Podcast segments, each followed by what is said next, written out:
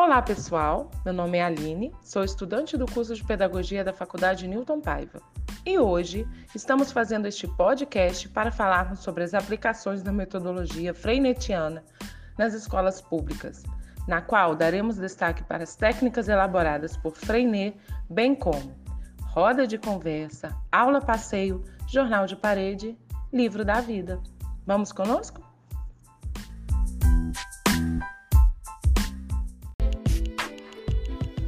Olá, ouvintes, sejam todos muito bem-vindos. Obrigado, Aline, pela excelente explanação.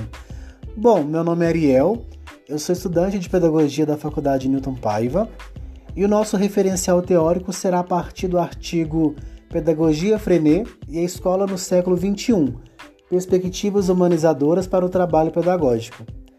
Então, é, o objetivo deste nosso bate-papo, pessoal, além de informar o público docente das técnicas e instrumentos desenvolvidos por Frenet, é sobretudo entender a melhor maneira de utilizá-las para que o processo de aprendizagem possa ser de forma colaborativa, orientada e dialética para os nossos alunos. E para dar início ao nosso debate, gostaria de chamar a nossa convidada e também aluna da Faculdade Newton Paiva, Raquel Rezende. É com você, Raquel, seja muito bem-vinda.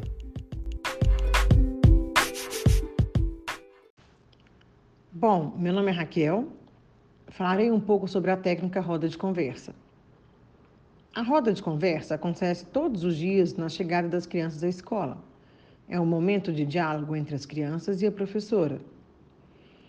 E nesse momento são relatados fatos e acontecimentos vividos pela turma, ou fatos observados nas imediações da escola, na vizinhança ou nas próprias casas. Percebemos que a roda de conversa cria condições para melhorar a comunicação oral e que pode ser realizada a partir das vivências no dia a dia dentro e fora da escola. Com essa técnica de ensino, trabalhamos o aperfeiçoamento das aprendizagens de escuta e fala, de aprendizagens cooperativas de vida, de maneira a considerar a aprendizagem da criança como processo de atuação e experiências nos próprios processos de aquisição de conhecimentos, necessariamente tendo uma criança ativa e que, portanto, aprende, de acordo com Freinet. Bom, pessoal, e para falar sobre a próxima técnica, que é o jornal escolar, chamaremos a Tatiana Barcelos, que também é estudante de pedagogia da Faculdade Newton Paiva.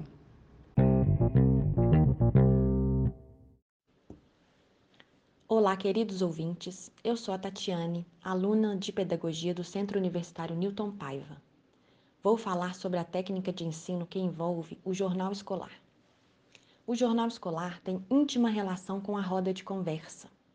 Segundo o artigo de referência para nossa pesquisa, das notícias relatadas pelas crianças na roda de conversa, três eram registradas na lousa pela professora pesquisadora. Freinet substituiu a prática pedagógica tradicional por uma prática pedagógica que levasse à ação. E o jornal escolar possibilita que as crianças entrem em ação no seu processo de aprendizagem, pois as crianças conversam sobre as notícias, registram com desenhos e votam na notícia preferida para arquivo e composição posterior do jornal. O trabalho com o jornal escolar estimula a memória, a concentração, a comunicação e os conhecimentos sobre leitura e escrita. Essa técnica ainda propicia grande interação com as famílias, uma vez que as notícias são trazidas de casa, possibilitando discussões diversas, como exemplo, aspectos do desenvolvimento infantil. Bom, pessoal, para dar continuidade, gostaria de convidar nosso colega Ariel, que também é aluno de pedagogia da Newton Paiva, para falar um pouco sobre a próxima técnica, a aula passeio.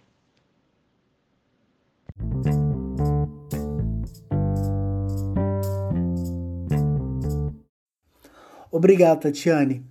Eu fico tão entusiasmado em falar sobre essa técnica porque Freinet foi muito inteligente em nos brindar com ela.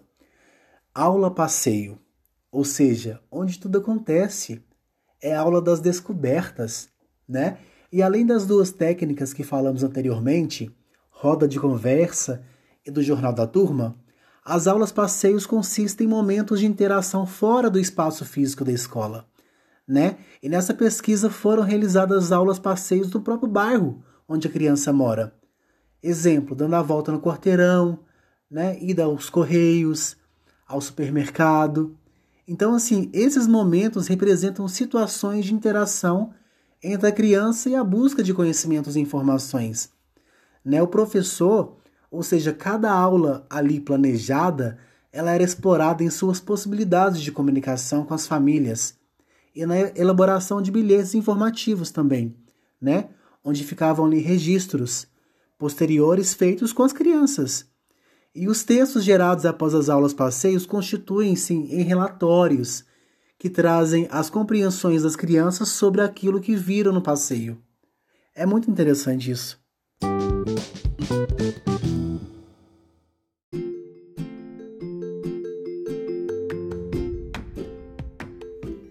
Cantos de trabalho ou simplesmente cantinhos pedagógicos, assim chamada carinhosamente. E para falar um pouquinho sobre essa técnica tão especial e interessante, eu convido para nossa roda de conversa e esse bate-papo incrível, Aline.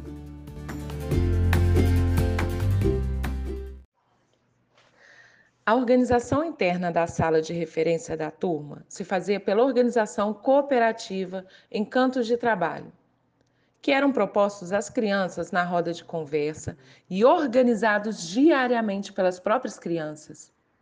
No trabalho em cantos, as crianças têm autonomia e cooperação, e o professor tem maior disponibilidade para observação e auxílio de grupos menores de crianças, possibilitando a oferta de maior atenção e escuta. O trabalho de organização do canto e de reorganização da sala é gradualmente assumido pelas crianças que vão conhecendo os espaços e as formas de organização, de forma que no início necessitam de maior apoio do professor e aos poucos se independem. Canto de leitura, que tinham duas prateleiras com livros de literatura infantil, revistas e gibis, o Canto dos Jogos, composto por jogos de trilhas, dominós, quebra-cabeças, jogos da memória com imagens e sons. O Canto do Desenho Livre, com folhas de diferentes tamanhos e cores, giz de cera, lápis de cor, canetas hidrográficas. Os demais cantos, geralmente, estavam associados aos projetos da turma e variavam também quanto aos materiais utilizados conforme as propostas.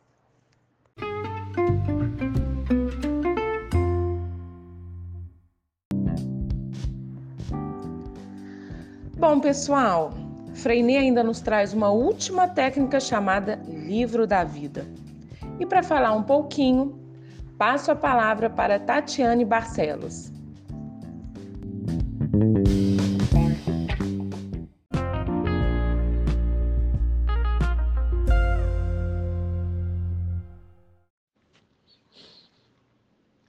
Tatiane aqui de novo para falar um pouco sobre a técnica Livro da Vida. O livro da vida é o registro cotidiano sobre as ações e observações da turma. Geralmente acontece na roda de conversa final, na qual se avalia o dia e as proposições cumpridas ou não. Os registros contêm marcas da vivência coletiva e das interações, registrando emoções e sentimentos vividos pelo grupo, contados pelas crianças. A criança, em sua espontaneidade, sempre é criativa e a escola precisa dar-lhe oportunidade de expor de maneira livre seus pensamentos. O livro da vida se constitui numa incrível possibilidade de documentação e registro daquilo que as crianças vivenciam diariamente na escola. Percebemos, na pesquisa do artigo de referência, como se faz necessário que o professor reflita sobre a importância da livre expressão para poder explorar cada vez mais as diferentes formas de linguagem dos seus alunos. Freinet sempre salientou que podemos conhecer os alunos por meio de suas livres expressões. A produção do livro da vida possibilita a livre expressão da criança, como um meio de demonstrar o que sente, vive e aprende. Quanto mais envolvida a criança estiver, mais interessada e animada ela se torna, querendo produzir e construir seu conhecimento e autonomia. E chegamos ao fim deste bate-papo super descontraído e necessário, visando as práticas pedagógicas no atual cenário escolar. E gostaríamos, portanto, de agradecê-los pela total audiência. E esse podcast tem a parceria da Faculdade Newton Paiva, sob a orientação da professora e doutora Ana Paula Cavalcante.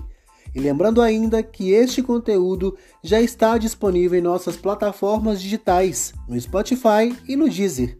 Esperamos que todos tenham gostado. Até breve!